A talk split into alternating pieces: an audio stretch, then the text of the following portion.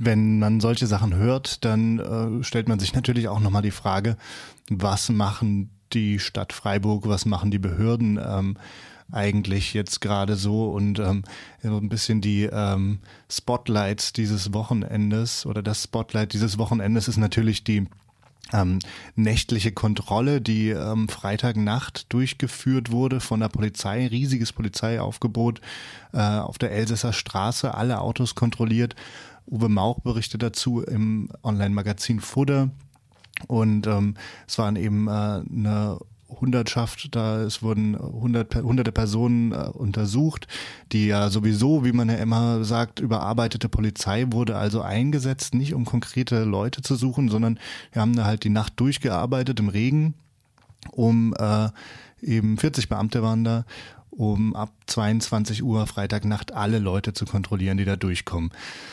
Die Idee, das Sicherheitsgefühl zu verbessern, naja, also die äh, Schlange an Autos, die sich da bildet, die äh, nicht äh, umfahrbare wirklich äh, Polizeikontrolle, die sich hinter so versteckt hat, dass man sie nicht gleich sieht. Äh, wenn ich da reinfahren würde, hätte ich eher das Gefühl, da ist gerade irgendwie ein ganz großes, schlimmes Ding im Gange und ich würde am liebsten umdrehen und ganz weit wegfahren von der Stadt. Also ob das jetzt unbedingt das Sicherheitsgefühl verbessert, hm. ob es das Wohlgefühl der Polizei verbessert, die dann am nächsten Tag wieder normale Arbeit machen muss, hm, auch eine andere Frage. Ne? Ähm, der Fudder-Autor Uwe Mauch schreibt dann eben auch, wer sucht, der findet.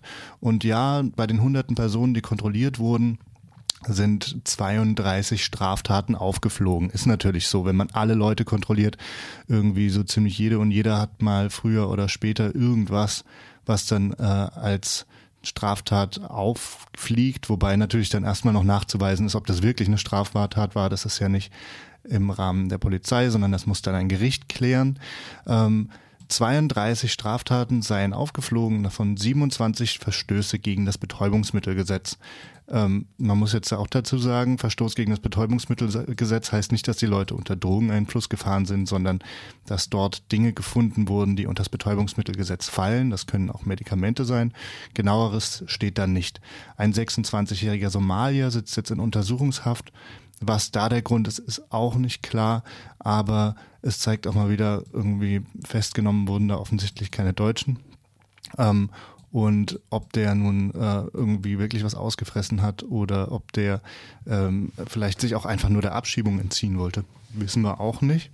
Äh, aber die große Frage, die da im Raum steht, wenn man jetzt tatsächlich Polizei äh, die ganze Nacht durcharbeiten lässt, deren äh, Arbeitsstress noch erhöht, ähm, dann ganz viele Leute daran hindert, nach Hause zu fahren, eigentlich ein ein Gefühl der totalen Unsicherheit schafft, in dem äh, die Stadt unter so eine Art äh, Torschluss gestellt wird.